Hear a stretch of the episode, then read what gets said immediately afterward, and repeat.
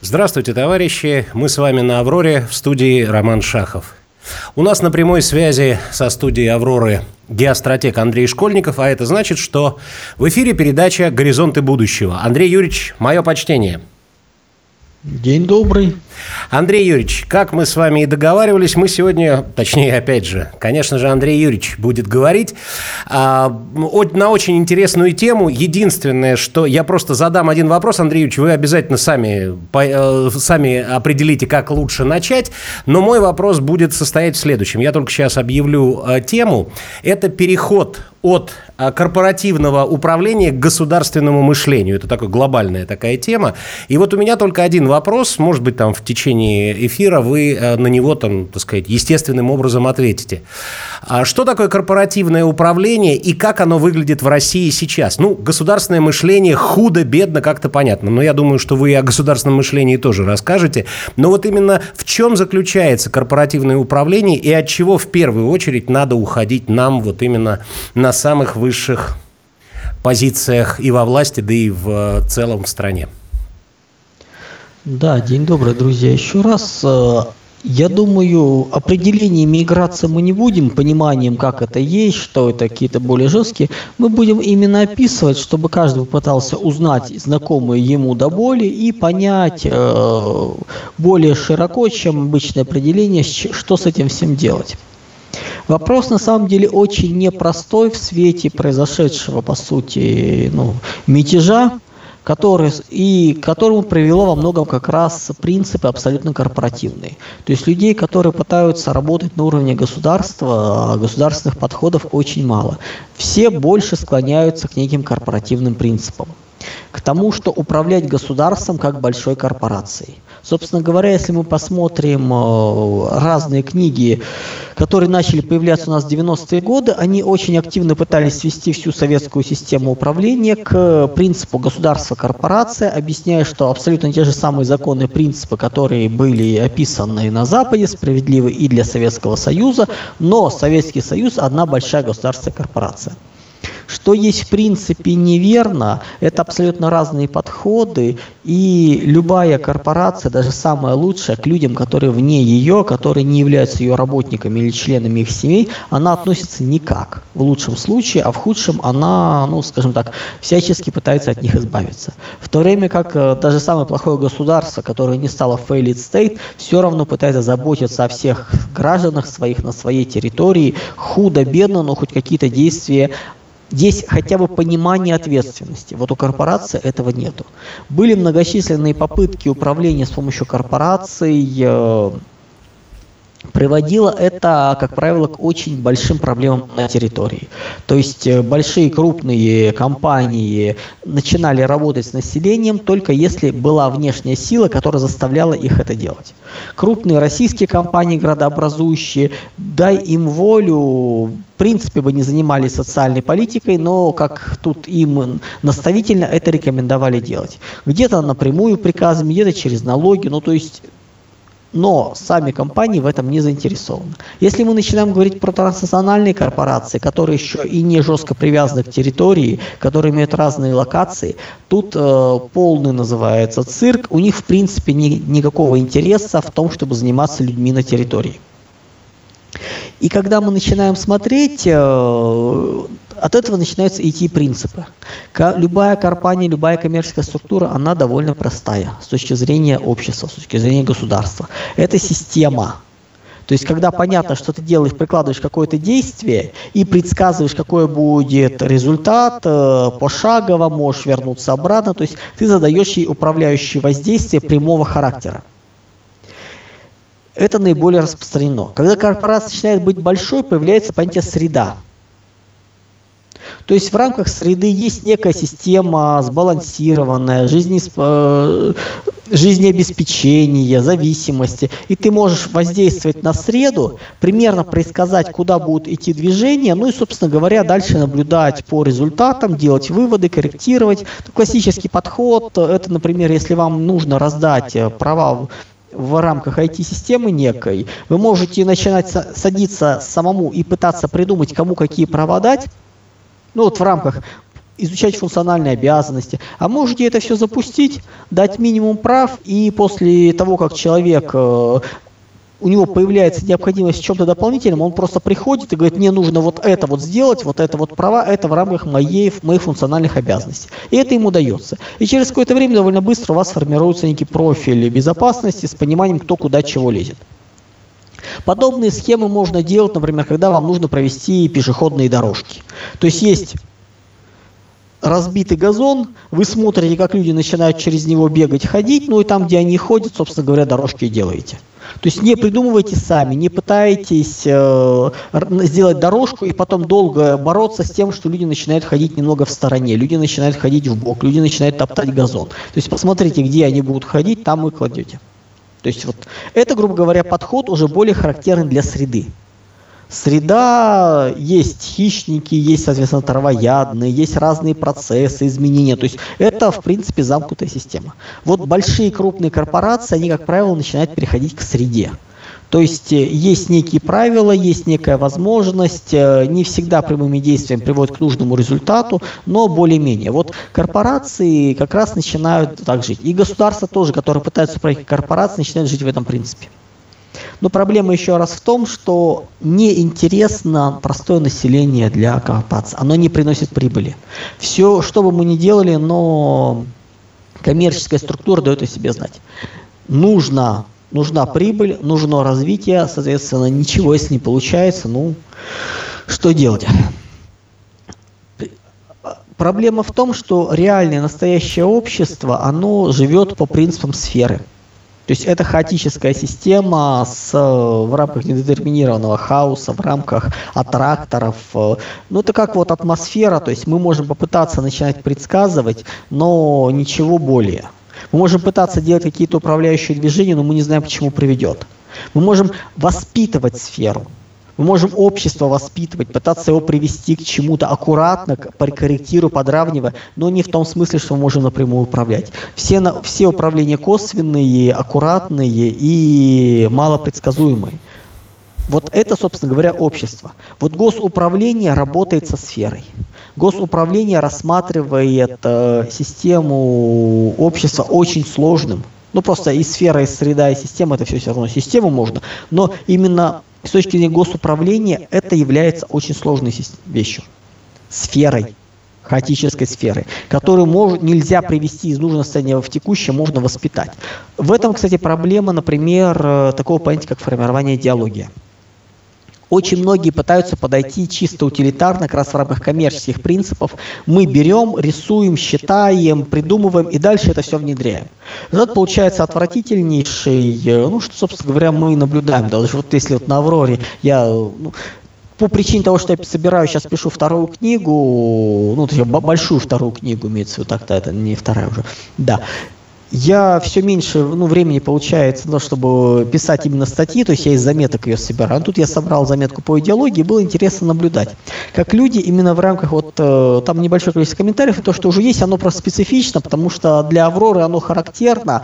Там, э, ну, еще с тех времен, когда был более-менее творческое, вот было интересно посмотреть, люди искренне пытаются воспринимать общество как систему, которой можно управлять, или в крайнем случае как среду, который вот мы сейчас вот возьмем и сделаем. Мы сейчас напишем проект. То есть это вот такой проектный коммерческий принцип. Дайте нам людей, дайте нам возможности, мы все сделаем.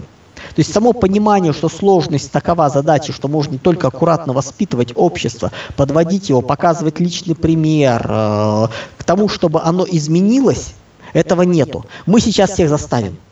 Нет понимания, что те же религии приходили, изначально, изначальный этап был, например, как пример, то есть люди, которые их приверженцы, показывали, что нужно делать. Создавались законы правила, которые аккуратно заводили туда людей. Когда мы начинаем жестко идеологию, религию навязывать, мы очень серьезно форматируем общество. Десятки процентов населения оказываются вне его, выкидываются кто-то ломается, кто-то пристраивается, вплоть до гражданских войн проходит. И люди искренне не понимают, что сформировать идеологию, вот придумал, а теперь все дружно в нее встраиваетесь, это ситуация еще более жесткая и болезненная, чем 90-е годы у нас были. Поскольку у нас был чисто вот переформатирование было как раз от советской идеологии к романтическому постсоветскому представлению о том, что мы возьмем все лучше от советской системы и от капиталистической. Это все пришло к жуткой капиталистической системе с разгромом всего и вся. Вот непонимание, что любые попытки за 500 дней, там, за 300 дней, за 2 года провести эти изменения, это вот подобное. То есть это ломка через колено, это фактически очень быстро ускоренные процессы там, этногенеза, всеобщей мобилизации, много еще чего. То есть такие вещи не делаются. 7, ну, от 7 и 20 лет это цикл психоисторических ментальных изменений. Вот самое быстрое 7. Более быстро это очень большие потери идут. И люди искренне считают, что можно это все сделать. Что сейчас мы напишем, и оно происходит. То есть отсутствие минимального представления об исторических процессах играет большие проблемы. Им кажется, что пришло христианство, и вся, все общество стало христианским. Пришел ислам, и оно стало. Пришла советская власть, раз быстренько что прошло, и оно стало общество советским. А то, что там была гражданская война, там была коллективизация, индустриализация, там были репрессии, репрессии там была Великая Отечественная война, которая очень серьезно все форматировала. И только потом мы получили советское общество, проходит. Вот есть идея, такое идеальное романтическое представление, дайте нам красивую идею, и мы все сделаем. Дайте нам людей бюджета, и мы все разработаем. Ну, собственно говоря, вот так формируются разные э, городские сумасшедшие и прочие товарищи, которые вот мечтают это сделать. Не работает это так, не получается так сказать. Вот это и есть как раз корпоративный принцип. В таком вот странном косвенном проявлении вот попытки все решить именно управленческими методами не работает. Воспитание – четкое, понятное, сложное. Мы не знаем, что выйдет на, по результату. Но мы будем пытаться этого добиться. Мы не знаем, как, кем станет ребенок, кем он вырастет. Но мы хотим воспитать из него хорошего, ответственного, там, умного, доброго, замечательного, правильного взрослого. И пытаемся это сделать, рассказывая, как надо, объясняя, показывая при, личный пример и много еще чего, подбирая соответствующее окружение. Вот общество точно так же. Его нужно воспитать. Это большая сфера. К ней неприменимы методы управления. Когда мы пытаемся воспитание подменить э, дрессурой, ну, на простых вещах это можно. На уровне э, творческой личности, развивающейся, это уже не работает. Вот у нас добрая часть как раз всего управления построена на принципах именно жесткой дрессуры. Воспитание через корпоративное управление. И с этим, конечно, нужно бороться, от этого нужно уходить. Плюс это общий подход. Э, еще особенность корпоративного управления в том заключается, что ресурсы для него, как правило, внешние. То есть цель получения прибыли, получения какого-то результата, использование внешних ресурсов, привлечение их. А государство, оно живет по принципам, что все есть внутри, развития обмена с чем-то внешним, но не производство для внешних целей. Ну, корпорация произвела, дальше прибыль, дивиденды выплатили, и замечательно все. Для государства такого понятия нет. Для государства это принцип патерналистский, как правило, то есть принцип э, отец, который заботится о семействе. Не совместное дело, совместный бизнес, а именно вот э, семейный принцип. Это очень важно понять, что государственное управление много ближе к этому, чем к корпоративному. А что мешает, Андрей Юрьевич, что мешает сейчас? Вот вы сказали, как воспитать общество. Это возможно сделать без какого-то понукания? А мы сейчас в, это, в этот цикл зашли. По сути, у нас сейчас, э, после февраля 2022 года, произошел заход как раз в цикл воспитания общества. Мы идем пока по семилетнему циклу на фоне э, военной, э, военного противостояния с Западом. Мы как раз потихоньку меняемся очень хоро... для понимания происшедшего очень хорошо посмотреть э, Иран. В 1979 году прошла исламская революция, и далее началось, э, ну, началась э, Ирано-Иракская война практически сразу. Ирак поддерживали и США, и Советский Союз, и Европа, да и все, кто не попадет, называется. Иран был сам по себе. Иран заходил туда аморфной структурой только после, после шаха, разрозненной, где исламисты, дай бог, половину занимали электората. Если мы посмотрим по составу комитетов э, городских, там революционных, там начиная от анархистов, маоистов, разных всевозможных марксистов, заканчивая исламистами были. То есть это было общество очень э, фрагментированное, без единого понимания. За 8 лет войны, не торопясь, постепенно, добрая часть общества прошла через военные действия, через систему и сформировалось единое понимание. Через Басиш прошло 2, около 5 миллионов. Население выросло там, с 30 чем-то до 40 с чем-то миллионов человек, то есть примерно четверть вот происходящего. Количество убитых от 250 до 500, собственно, ну как бы у Ирака где-то в два раза меньше, но смысл примерно вот такой. То есть общество переродилось.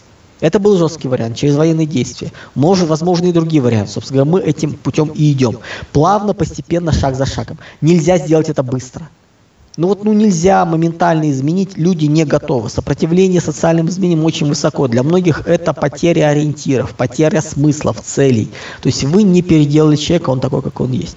Объяснить ему, что будет жизнь другая, абсолютному большинству наплевать на это все.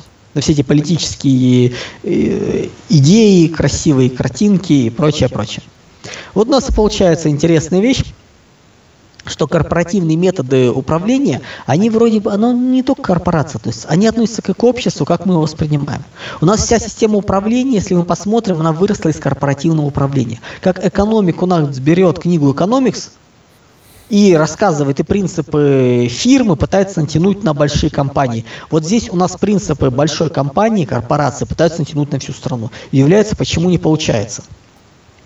Дальше очень важный момент, э, что нам нужно избавляться от коммерциализации.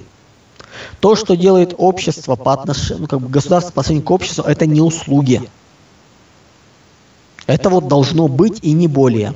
Как это объяснить государству? Менять принципы, убирать вообще критерии самоокупаемости. Если мы посмотрим, например, на всевозможные компании ВПК, у них в планах стояло долгие годы импорт, переход на гражданскую продукцию. Один из KPI был, один из показателей. Все. Стало понятно, что это не нужно. Вот такие вот, ну, вот такие вот вещи, они должны стать нормой. Что очень э, интересный момент у нас по поводу к чему приводит избыточные корпоративные принципы? Ну, я думаю, кто сталкивался, да многие слышали про качество системы здравоохранения в Соединенных Штатах, Франции, Германии, ну и далее по списку, то есть в крупных европейских странах. Европа еще ничего, даже Франция, кстати, отвратительно, конечно. Америка вообще ужас полный. Франция отвратительно совсем. Не, не, ну меди, меди, меди, медицина там, да, то есть просто там смысл в чем, что они сделали? Они перевели на коммерческую основу, ну это общезападная, собственно, у нас это тоже навязывалось, на страховую медицину. Как это выглядит? Уход от массовой медицины – уход от избыточного резервирования, то есть если нужно записаться к какому-нибудь врачу-специалисту, это требует нескольких месяцев, дождаться, пока очередь подойдет, пока, называется, само не все не рассосется. Вот представьте себе, вам нужно угробить нормальную медицину широкую. Что вы делаете? Вы сокращаете количество врачей, которое полагается раз ну, в пять, например. И повышаете зарплату тем, которые есть, раза в два. У вас дикая экономия. Что происходит дальше? Дальше все институты начинают набиваться абитуриентами, которые хотят стать врачами. Там зарплата раза в два выше, стабильнее, раза в два выше, чем в среднем по обществу. Это как бы верхняя часть среднего класса сразу. В итоге вы из нескольких, там, из 150, 200, 300 человек отбираете лучших, потому что все в первую очередь идут поступать туда. Не в том смысле, что все 300 человек будут ломиться. Нет, они в первую очередь поступают туда, не поступают тут в другие направления. Это то же самое, как высокий конкурс, например, в МГУ был, потому что все туда рвались в свое время. Сейчас не отслеживаю. Все рвутся во врачи, отбираются самые лучшие, их учат э, как могут, э, дальше они начинают работать. И тут выясняется, что пропускная их способность по стандартам очень невысока. Это не у нас 12 минут, или сколько там сейчас вообще в, в поликлиниках. 12, да. 12 да, минут. у них все громадно, все потихоньку, не торопиво. Вот есть норматив, поэтому месяц, месяцами надо ждать доступ к врачу. Врачи все хорошие. Уровень высоченный. Но кроме высоченного уровня есть куча задач, которые требуют обычного уровня, а их нету этих врачей. И получается ситуация, когда если ты попал к врачу, попал в больницу, тебя, скорее всего, вылечат. Быстро, четко, там и, и финансирование идет, потому что изначально медицина рассчитана на пятерых человек, теперь работает на, вместо пятерых на одного, но этого одного приходится тоже в два раза больше денег. А зато экономия какая государство. И получается, что люди с, мал, с небольшими заболеваниями, средними, просто до врачей не доходят. Они или лечатся сами, или дожидаются, пока это все перейдет в хронику, в тяжелое заболевание, и тогда они попадают к врачам. И тогда их начинают вытягивать с того света, с ними начинают возиться. То есть вопрос идет не о сохранении здоровья, а чисто коммерции. И все в выгоде. Врачи получают большую зарплату, работают э, в нормальном графике. Те, кто занимается всей этой медициной, э, экономят громадные деньги, государство экономит деньги. Одни люди только в минусе, причем диком минусе. Пойти к какому-нибудь врачу, узкому специалисту, это несколько месяцев ожидания. И особо коммерческих тоже нету. Там тоже все вот так же занято. Врачей мало. Вроде бы задача, но понятная. И все это делается еще под лозунгом максимального повышения качества. Вроде бы все логично. В той же, а, еще страховые компании, которые с этого все кормятся, пропускают через себя деньги, и возникает вопрос, что это. В итоге вместо того, чтобы сделать нормальную медицину с приезжающими скорыми, делается вот это вот. Дальше возникает следующий увлекательный вопрос, интересный. Можно это исправить? Да, конечно. Когда Обама долгие годы возился с Обама Кэа, то есть страховка для нижних слоев, которые для них является не просто здоровье, но и вопрос статуса, за счет работоспособных э, среднего класса и верхних слоев, от которых те выли, собственно говоря. Но вот Обама придумал такую вещь. Можно было сделать проще. Всего лишь вы, будучи центром мир-системы, центром мира, пригласите врачей из других стран. Любой врач, э, владеющий английским языком, э, имеющий диплом, имеющий практику лет 5, получает сразу вид на жительство и практику. Тут же количество врачей в Штатах станет более чем нужное. Проблем не будет ни с медициной, ничего. Но система страховых, система медицинская рухнет. Они ее так долго строили. Вот и получается, что решить проблему легко, но коммерциализация ее не дает. Вот это и есть коммерческие принципы. То есть попытка везде доход, везде заработать, наплевав на как, как это делается. Ну так это же, а по-моему, перек... принцип капитализма, извините, Андрей Юрьевич. Везде как? искать прибыль, выгоду. Так корпоративное мышление является абсолютным порождением именно капиталистической системы. В да, чистейшем виде. Да. В виде заработка, прибыли и далее по списку, никак иначе. Поэтому нам нужно от этого уходить, нам нужно начать воспринимать общество не как систему, не как среду, а как сферу. Ну тогда, значит, на, надо как-то капитализм, э, ну, я не знаю, либо менять, либо вообще убирать капитализм, или нет? Ну как? Но он и будет, но он и будет убираться. Как? Постепенно, не, правда, не в ближайшие годы, поскольку мы сейчас рухнем, и дальше будем восстанавливаться на старых принципах. Но в перспективе, да, конечно. А на старых Это принципах будет все уходить, поскольку, да. Э, капитализма имеется в виду? Расширение. Расширение метроп... за счет обрушения метрополии и будущие центры панрегионов, э, они будут пытаться вокруг себя формировать маленькие такие мир-системы, обеспечивая связанность, э, поэтому оно будет. Никуда мы от этого не уйдем. Угу. Понятно, спасибо. Но когда, собственно говоря, расширение капиталистическое закончится, то есть весь мир будет интегрирован, тогда будет обрушение системы и переход уже к дальнейшему миру панрегионов э, со всеми его прелестями. Но это все-таки после 27 года. Ну да, понятно, что это не, не быстрое дело. А вот, кстати, не всем понятно. Очень многие жаждут э, ответов здесь сейчас. Практически не, вот ну мы, мы все мечтаем, чтобы, чтобы, хотя, чтобы хотя бы завтра уже какой-то результат был. Это никто не оспаривает. Да, вот я тоже хочу, чтобы завтра были кардинальные изменения. Да-да-да, называется. Хочу, хочу быть э, здоровым молодым миллионером, это только и это желание раз, да? Вот примерно вот так же. Ну, золотая рыбка. Мечтать можно чем угодно, но как бы вот есть реальность, э, которая есть. Госуправление, собственно говоря, это вот э, переход к сфере, к воспитанию, постепенному воспитанию общества, к, при, к принятию им э, ценностей. Это не просто так. Мы не знаем, что выйдет на выходе. Мы можем пытаться, мы можем красивые сказки рисовать, схемы, а результатов будет нет. Вот это вот и есть, собственно говоря, переход от корпоративных методов к государственному мышлению, к рассмотрению всех граждан как важно. Не с точки зрения они акционеры, и мы перед ними отчитываемся. Не, мы о них заботимся. Вот у нас добрая часть чиновников к этому не способна. Они еще из предыдущей эпохи, с предыдущими принципами. Андрей Юрьевич, а государство, ну вот э, как бы в продолжении ваших слов, а государство-то готово к такому ну, переходу в какой-то степени, даже если посмотреть с какой-то стороны, радикальному в чем-то? Ну, пока осознания этого нету, то есть пока я бы не говорил, что государство готово и прочее, прочее, но потихоньку начинается, собственно говоря, ключевой и один из ключевых уроков, точнее, мятежа, это будет как раз вопрос э, ну, дальнейшего развития замкнутых систем и много чего еще. Осознание ошибок, осознание проблем, то есть которые как раз были скрыты. Так что ничего сложного я в этом не вижу. Да, это работа, да, это не просто, но это не что-то сверх такое. Ну вот, опять же, вы сами как бы затрагиваете тему мятежа. А, то есть, в любом случае, все-таки вот это событие, которое произошло на выходных, этот мятеж, а, заставил как-то шевелиться все-таки наше высшее руководство? Или все-таки, ну, купировали, успокоили и вроде все, продолжаем жить дальше? Или все-таки какие-то изменения должны? Именно структурные, даже не сколько по личностям, а структурные изменения в государственной вертикали? Обязательно будет. Процесс этот не быстрый, сразу скажем, очень не быстрый.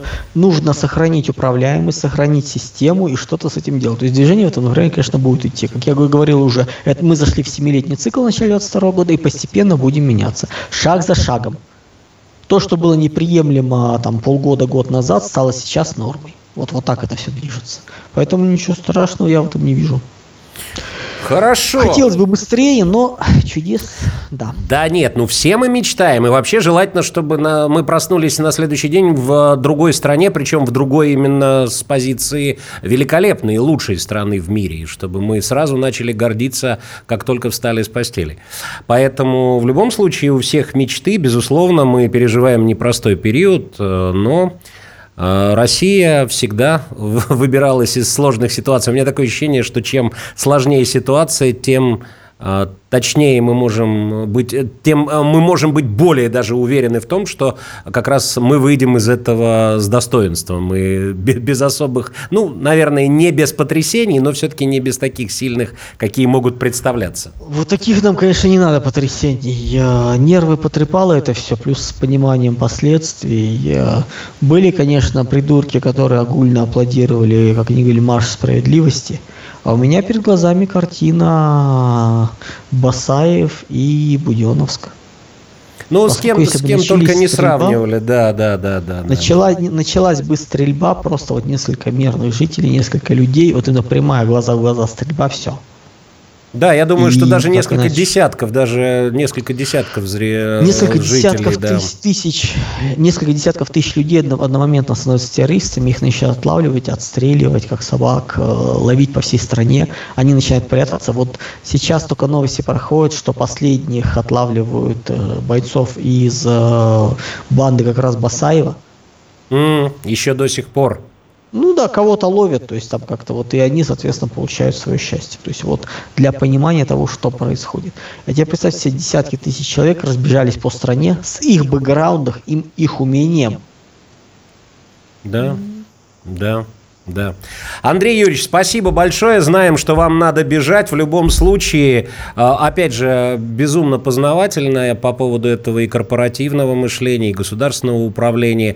Ждем, надеемся, верим, потому что действительно на всех уровнях надо что-то менять. Это необходимость уже, видимо, просто чисто жизненная необходимость для страны и для нас, для всех.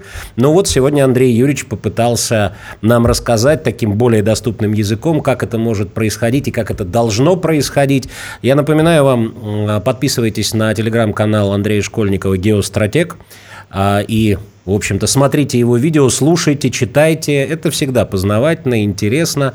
Ну что ж, спасибо большое. Андрей Юрьевич Школьников, геостратег, был сегодня с нами по, на прямой связи а, по скайпу. Андрей Юрьевич, мы вас благодарим. До новых встреч. Я думаю, Всего еще доброго, увидимся. Друзья. Конечно, увидимся, дай бог, называется, чтобы таких встрясок у нас было как можно меньше. Но, с другой стороны, говорить тогда не о чем будет. Хотя можно, в принципе, разбирать Ой, другие какие-то ситуации. Знаешь, Роман, не, надо, не будем уподобляться работникам спецслужб, которым, с одной стороны, да, все происходящее события очень не нравится, с другой стороны, если они не приносят отчетов с э, результатами мониторинга, раскрытия и прочее, к ним начинают проявлять претензии, что они плохо работают. Ну, да, спецслужбы – это отдельная тема. Уж сегодня мы ее точно затрагивать не будем.